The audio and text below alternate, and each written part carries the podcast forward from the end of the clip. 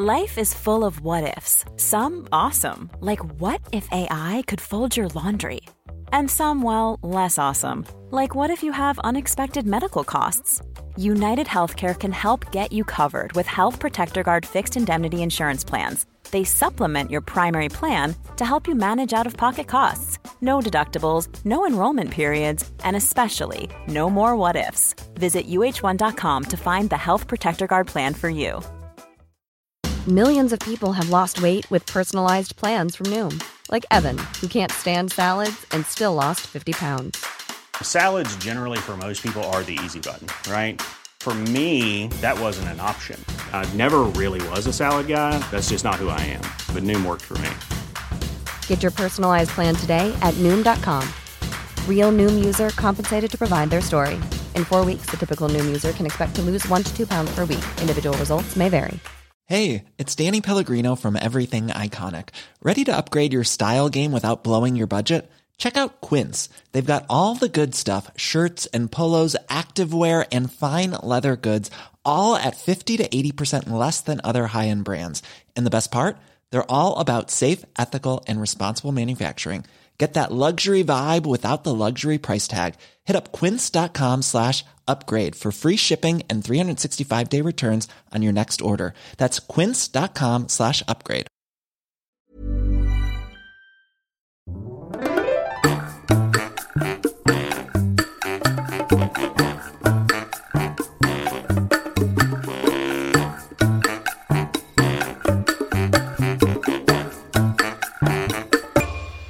Hola, ¿qué tal? Esto es How to Spanish Podcast. Yo soy David. Y yo soy Ana. En el episodio de hoy te vamos a hablar sobre los bodorrios o bodas mexicanas. Our Patreon community makes this podcast possible. If you would like to support us, go to howtospanishpodcast.com. You can find the links to previous episodes, the study materials and interactive transcripts we offer to our members, as well as many other benefits. Don't forget to check our store. Este es un shoutout para nuestros nuevos patrones, Eugene, Jim, Agosto, Cali, Dina, Michael, The Homespoon Holler. Codrus. Los bodorrios mexicanos. Es una palabra súper chistosa que la verdad es que yo no la tenía muy en mente, pero Ana la tenía muy clara. Y es una manera muy, muy mexicana de decir boda. Y creo que nos referimos a los bodorrios más como toda la fiesta, todo esto que hay alrededor del momento íntimo e importante y único entre los novios, sino más bien como a este asunto de la fiesta donde todos los amigos y familiares están cerca y comen mucho y algunos beben mucho y todo esto. Entonces el bodorrio es un evento importantísimo en la cultura mexicana. Pero creo que es sabido por todo el mundo que las bodas cada vez se celebran menos, ¿no? Cada vez hay menos gente que se casa. Sí, yo recuerdo cuando era niño en Ciudad de México, era muy común ver cada fin de semana o tal vez una vez al mes, ver un auto con novios adentro. O bueno, a veces solo la novia. Es muy común que la novia va en su auto especial. Con es- flores afuera. Sí, con flores y muy bonito y limpio el auto. Normalmente es un auto o muy nuevo o un auto clásico, ¿no? Que rentan específicamente para estas ocasiones. Y ahora cada vez creo que es mucho menos común. Si lo pienso, tal vez tiene un par de años que no veo un coche de novios o un coche de novia. Y simplemente en ese pequeño detalle podemos ver que las bodas cada vez son menos y menos comunes. Y sí, no es algo que simplemente nos imaginamos, sino que hay estadísticas al respecto. Hemos hablado en el pasado sobre el INEGI, que es un instituto que se encarga de hacer estadísticas sobre muchas cosas en México.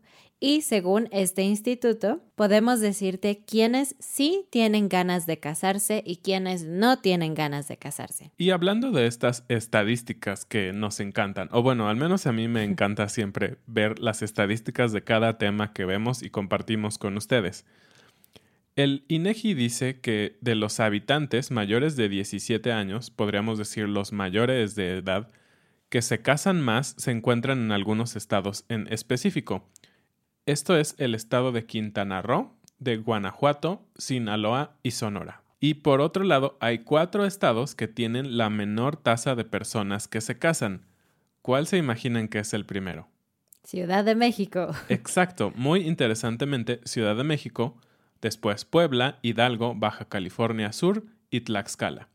Creo que tiene un poco de sentido pensar que las grandes ciudades son estos lugares donde las personas menos quieren casarse, porque en las grandes ciudades la vida es muy rápida y es donde mayormente encuentras una vida laboral muy agitada, una vida muy exigente y que pocas veces realmente si no le dedicas tiempo tienes la oportunidad de desarrollar una vida personal íntima con alguien más. Entonces creo que es muy interesante saber que en los estados donde hay grandes ciudades es donde menos se casan. ¿A qué edad se casan en promedio los mexicanos? Ha ido cambiando de año en año, cada vez se casan más y más tarde. Por ejemplo, en el 2019 la edad para casarse en promedio de los hombres era 31 años y para las mujeres 28 años. Pero este año, en el 2020, la edad promedio es 32.8, casi 33 para los hombres y 29.9 o casi 30 para las mujeres. Entonces esto también ha cambiado mucho en solo un año. De hecho, es muy interesante también ver esto, porque sabemos que antes, hace unas décadas, los hombres y mujeres se casaban mucho más jóvenes y ahora podemos ver esto es el promedio. Esto significa que hay hombres mucho más grandes o más jóvenes que contraen matrimonio con mujeres también. Entonces, 31 años significa que realmente los hombres y mujeres se están casando mucho más mayores a lo que acostumbraban antes. ¿Quién no escuchó la historia de sus abuelitos que se casaron cuando tenían 18, 17, tal vez 20 o 21 años, y todavía en algunos lugares se cree que si no te casaste a los 18, 19 o 21 años ya no vas a casarte jamás. Y hay algunos estados que siguen manteniendo algunas de estas tradiciones de casarse muy jóvenes, inclusive como menores de edad. Y esto cabe aclarar que son matrimonios consentidos, es decir, no es que las personas fueron obligadas a casarse. Y estos estados son Sonora, Guanajuato, Chihuahua, Querétaro, nuestro estado, y Guerrero. Es muy interesante pensar que en estos estados la gente quiere casarse muy joven. Los meses más populares para casarse en México son febrero, noviembre y diciembre. Otro dato súper interesante también es que el 95% de los matrimonios que se tienen registrados en el país son entre mexicanos. El 4%, uno de los contrayentes o de los que se están casando, es extranjero y el 0.9%, es decir, apenas un 1%, son dos extranjeros casándose en México. Hmm. Así que si ustedes nos escuchan en otra parte del mundo y quisieran venir a casarse a México, podrían ayudar a subir esta estadística o casarse con un mexicano o mexicana. Y creo que es una tendencia a nivel mundial, pero no solamente está bajando el número de matrimonios, sino que está aumentando el número de divorcios. Cuatro de cada diez matrimonios termina en divorcio. Los expertos piensan que a raíz de este problema con la pandemia y el confinamiento, este número va a aumentar grandemente este año. Es muy chistoso pensar que una pandemia puede terminar en divorcios, ¿no? Es decir, Obviamente hay muchísimas repercusiones de la pandemia y lo hemos visto a través de este año, pero pensar que los divorcios sean una repercusión de la pandemia es algo que para mí fue muy, muy extraño. Nunca lo hubiera pensado. Algo interesante también es que las parejas que se divorcian en México tienen o muchos años de casados o muy pocos años de casados. La mayoría de las personas que se divorciaron tenían juntos 21 años o más. Es mucho tiempo, es una vida entera. Y por otra parte, otro grupo también grande de personas que se divorcian tuvieron un casamiento legal entre un año y cinco años. Pero bueno, dejemos a un lado estos datos tristes y vamos a relajarnos y hablar de la parte divertida. Vamos a hablar de cuáles son las costumbres y tradiciones que pasan durante una boda o durante el proceso en general de casarse. Comenzamos con el evento llamado pedida de mano. La pedida de mano literalmente es cuando un novio va a la casa de su novia y habla con la familia formalmente para decirle que quiere la mano de la hija en matrimonio. Y en el pasado esto era algo muy formal. La gente tenía que vestir súper elegantemente, tenían que llevar regalos, tenían que suplicar al padre de la novia que les permitiera casarse y después venían algunas negociaciones. Siempre me pareció muy chistoso este término, pedir la mano de la novia. Porque inclusive cuando Ana y yo íbamos a casarnos, yo hacía bromas con, con ella y con sus papás de, no, pero esto no es una pedida de mano, yo quiero a toda su hija. Porque, ¿por qué la mano, no? Es, es, es muy chistoso pensar que formalmente pides la mano, es decir, no todo el cuerpo, solo una pequeña parte de la que va a ser tu esposa. Es muy extraño. Hoy en día las cosas no son tan formales, porque ahora generalmente el novio le pide matrimonio a su novia de forma privada y después se acostumbra aún así ir a la casa de la familia para contarles la buena noticia de que se van a casar y sí, por supuesto, hablar un poco de los planes, de las fechas, todo eso, pero es mucho menos formal. Sin embargo, si tú estás planeando casarte con una mexicana y quieres hacer una pedida de mano, te recomendamos que sí intentes vestirte bien, es probable que sea buena idea llevar flores o algún regalo para tus suegros y que ya tengas pensado cuáles son los planes para la boda, por lo menos una fecha tentativa, porque bueno, las familias mexicanas se mueren de ganas de saber todos los detalles. Y aunque ya no es tan popular como dice Ana, creo que tener el gesto con la familia, sobre todo el hombre con los padres de la novia o de la que va a ser la esposa, es algo que todavía se ve muy bien, ¿no? Es decir, si tú vas con los padres de tu novia y hablas sobre tus planes de matrimonio y que ella está de acuerdo y todo eso, creo que va a ser muy bien visto. Y aún más, si dices alguna de estas cosas, son como algunas fórmulas para poder pedir formalmente la mano de una mujer. Primero, es importante agradecer a la familia la hospitalidad y el detalle de permitirte estar en su casa. Puedes contar un poco de la historia de la pareja, cómo se conocieron, cómo se enamoraron y todo esto. Puedes también decir que ya han pasado mucho tiempo conociéndose y que tú estás seguro que ella es la mujer de tu vida. Y claro, siempre un halago va a ser bien recibido por los padres de la novia, entonces puedes decir, estoy muy agradecido con ustedes por el tiempo, la dedicación y la gran hija que criaron. Y obvio puedes hablar un poquito de ti, no demasiado, no queremos que esto suene que tú eres muy presuncioso. Simplemente quieres hablar de los planes a futuro, lo que puedes darle a su hija y que la amas con todo tu corazón y que quieres hacerlo para siempre. Y por lo tanto, pides el apoyo de los padres y con eso formalmente pides su mano para la boda. Ya que todo pasó, que la novia te dijo que sí, que su familia no se opuso ni nada por el estilo, viene ahora sí el bodorrio. Y generalmente se acostumbra a tener una ceremonia religiosa y después la fiesta. Ustedes saben que México es mayormente católico, no es nuestro caso, pero para los católicos se tienen algunas costumbres muy, muy específicas. Por ejemplo, el ramo de novia. Esto es algo que yo creo es común en casi todos los países del mundo, no sé. Pero en México, para los católicos, hay una tradición de tener tres ramos. Uno es un ramo que no es de flores naturales porque lo conservan las novias como un recuerdo. Es el ramo que usan para entrar a la iglesia. El segundo ramo es un ramo artificial o natural que usan para lanzarlo hacia atrás a las invitadas no casadas, que es igual en muchas partes del mundo.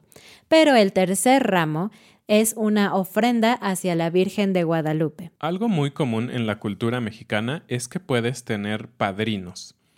Y padrinos son esas personas que toman especial atención de algo o alguien Sabemos que hay padrinos como de niños, ¿no? Que son aquellos que van a cuidar de los niños en caso de que sus padres falten. Pero en el caso de las bodas, hay padrinos para todo. Y eso es genial. Porque ahora es una costumbre que los novios, o principalmente el hombre, va a pagar por la mayor parte de las cosas de la boda. Pero hay casos en los que algunas personas deciden apadrinarte. Por ejemplo, puedes tener un padrino para el pastel de boda. O puedes tener un padrino para los anillos. También para las arras, que son esas pequeñas monedas que se dan, simbolizando que va a haber prosperidad en la casa. También puedes tener un padrino para entregar una Biblia E incluso podrías tener padrinos que paguen por la comida de la boda. Es decir, no hay una regla en específico y este tema es tan importante en nuestra cultura que muchas veces ni siquiera tienes que preguntarle a alguien si quiere ser tu padrino. Ellos van a ofrecerse. Ellos van a decirte que tal vez quieren ayudarte con las flores, la comida, las fotos, lo que sea. Entonces, si quieres no tener tantos gastos en tu boda mexicana, es bueno que empieces a construir buenas relaciones con la familia, con los amigos cercanos, para que el momento en que ustedes se casen puedas tener muchos padrinos y ahorrarte muchos pesos. Siguiendo con las costumbres, hay algunas que se comparten con otras partes del mundo y otras que son específicamente mexicanas. Una costumbre muy graciosa es que no debemos de ver el novio no debe ver a la novia antes de casarse. Y esto no es solo de México, pero el origen es interesante. Como en el pasado, las bodas eran arregladas, es decir, que los novios no elegían a su pareja, sino los padres de los novios, se creía que si la novia o el novio era feo, la otra persona iba a arrepentirse antes de la boda, así que no podían verse antes. Otro muy común es el famoso vestido blanco y este principalmente simboliza la pureza y la inocencia de las novias, y se hizo popular desde el año 1840 cuando la reina Victoria de Inglaterra lució un vestido así en su boda. Y también tenemos a los o las pajes. Esta es la palabra que usamos para nombrar a los niños pequeños que entran en la boda junto con la novia tirando pétalos de flores. Son los pajes. ¿Y quién no ha visto escenas tiernas y graciosas con los pajes, ¿no? Muchas veces no pueden caminar porque son muy pequeños o a veces simplemente se ponen a llorar a media boda. Es, es genial. Otra tradición muy interesante y chistosa es el arroz. Muchas veces cuando los novios salen de la iglesia, hay personas ya listas afuera con bolsas de arroz sin cocer nada, son es arroz crudo y blanco, y lo lanzan hacia los novios. Y puede ser chistoso porque algunos solo lo lanzan suavemente, pero hay quienes lanzan los puños con mucha fuerza. Y el origen viene de Oriente y simboliza fertilidad y descendencia para la nueva familia. En los últimos años, esta costumbre de arrojar arroz a los novios se ha visto disminuida porque genera mucha basura en la calle, pero también es un poco doloroso y es un poco triste también desperdiciar la comida así. Así que en los últimos años se ha cambiado esto de tirar arroz por soplar burbujas. Y listo, se acabó la ceremonia de boda. Y ahora sí, el bodorrio, el pachangón, la pachangota. En la fiesta, en la recepción, se conoce como recepción el nombre de la fiesta después de la ceremonia. Hay muchas cosas interesantes y locas que suceden. Si tú nunca has visto una boda mexicana y te invitan, probablemente vas a estar muy sorprendido de algunas cosas. Vas a decir, pero ¿qué está pasando? ¿Qué están haciendo? Así que te vamos a contar algunas cosas que hacemos durante las bodas para que aprendas y si vienes a una boda no estés tan confundido. La primera tradición se llama La víbora de la mar. Y esta es una canción de niños prácticamente. Y lo que pasa en esta tradición es que el novio y la novia se suben cada uno a una silla y hay obviamente una persona que los está abrazando o deteniendo para asegurarse de que no se van a caer. Entonces están uno frente al otro y ponen sus manos hacia adelante juntas para formar como un puente. Y todos los invitados se forman en una fila, se toman de la cintura unos a otros y empiezan a correr abajo y alrededor del puente que crearon los novios con sus brazos.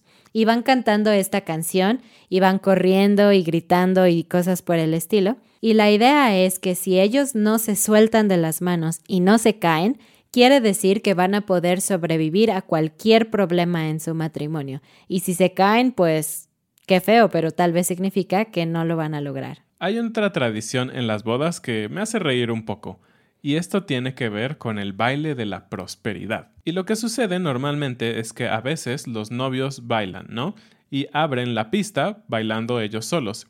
Y después de ese primer baile, los invitados pueden acercarse a ellos en la pista de baile y poner billetes en su ropa. Esto puede ser visto como un apoyo directo para la pareja como para su luna de miel o para comprar cosas para su nuevo hogar, o simplemente como deseando prosperidad para la nueva familia. Ah, cabe mencionar que esto es además del regalo que ya llevaste, así que no pienses que por llevar un regalo te puedes salvar de esta tradición. De hecho, para las parejas que no bailan, que no acostumbran bailar o que no les gusta, hay otra versión de esta tradición, y es que las madrinas o las damas de honor pasan a cada mesa con una caja de madera o, de metal y la abren y te dicen que si quieres cooperar, si quieres dar un poco de dinero a los novios. Y yo siempre, siempre olvido esta tradición. Y me ha pasado que voy a bodas y pues cuando vas a una boda no, no llevas una bolsa grande, normal, que usas todos los días. Generalmente llevas una bolsa pequeña y a veces yo ni siquiera llevo dinero.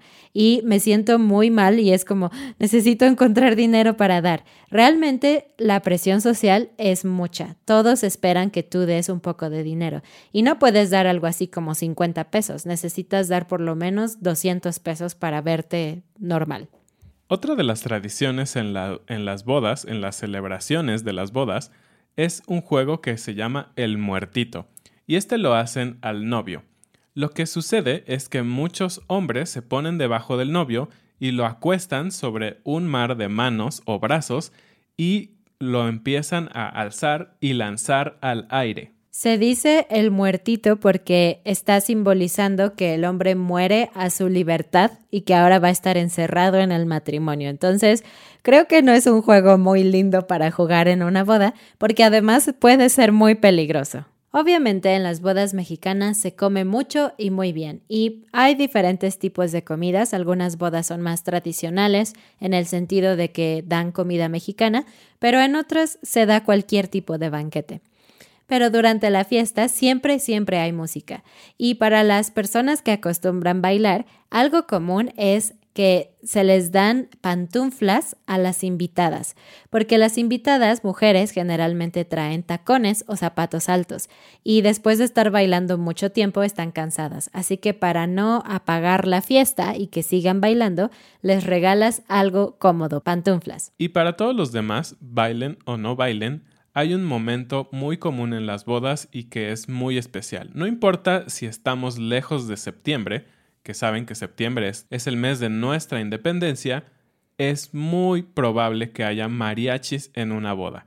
Y es el momento en el que todas las personas se unen como en este canto muy mexicano que sirve para celebrar a los novios. Y es una música alegre, en un sentido musical, pero realmente muchas veces las letras del mariachi son un poco tristes o hablan de desamor, pero es un momento muy especial. Como podrán imaginarse, ya hablamos de la ceremonia, la comida, los juegos, el mariachi. Es una fiesta muy larga, pero ahí no se termina todo. En México es muy común dar una torna fiesta o torna boda, y lo que eso significa es básicamente seguir la fiesta. Las bodas por naturaleza duran de 5 a 6 horas, pero a veces los invitados quieren seguir bailando y cantando y bebiendo y todo lo que se hacen en las fiestas. Así que los novios muchas veces planean la fiesta siguiente y para eso generalmente traen comida picante porque si los invitados bebieron mucho necesitan comida picante como chilaquiles, pero puede ser cualquier tipo de comida, desde comida tipo pizza hasta comida muy elegante, y es para que los invitados recuperen fuerzas y puedan seguir festejando. Y muchas veces incluso se trae a los mariachis o a un DJ profesional para que la fiesta tome un cambio. Y se dice o se estima que en esta tornaboda o tornafiesta va a estar más o menos el 50% de tus invitados, por lo que si estás planeando dar todos estos alimentos otra vez, no tienes que preocuparte por comprarlo para todos. Normalmente la mitad se va antes de que empiece esto. Pero imagina, pasaron seis horas de que empezó la fiesta, no desde que empezó la ceremonia religiosa o civil o todo eso que ocurrió antes, sino seis horas de que empezó la fiesta y obviamente después de seis horas necesitas más energía, necesitas más comida. Entonces este tema de la torna fiesta o tornaboda mexicana Es clásica para recargar energías y seguir festejando. Pues sí, las bodas son un evento muy bonito, muy estresante puede ser también para los novios, pero muy hermoso. A mí me encantó mi boda, aunque no hicimos muchas de las cosas que mencionamos aquí porque nosotros hacemos las cosas un poco diferentes, pero aún así las tradiciones son bonitas y vale la pena saberlas. Y con esto vamos cerrando este episodio, así que vamos a la frase del día. La frase del día es quedarse para vestir santos. Esta frase se usa para decir que alguien no se va a casar y que entonces su tarea va a ser estar en alguna iglesia católica vistiendo santos. Y de ahí viene el adjetivo quedado o quedada. Y usamos eso para decir, y es muy grosero, así que no lo digas, pero a alguien que tal vez ya está un poco grandecito y aún así no se ha casado, puedes decir que esa persona ya está quedada. Bueno, pues muchas gracias por escuchar este episodio. Les pedimos que lo compartan si lo encuentran útil, si están viendo este video, que se suscriban a YouTube. No olviden visitar nuestra página howtospanishpodcast.com y nuestra página de Patreon. Nos vemos el próximo lunes. Adiós.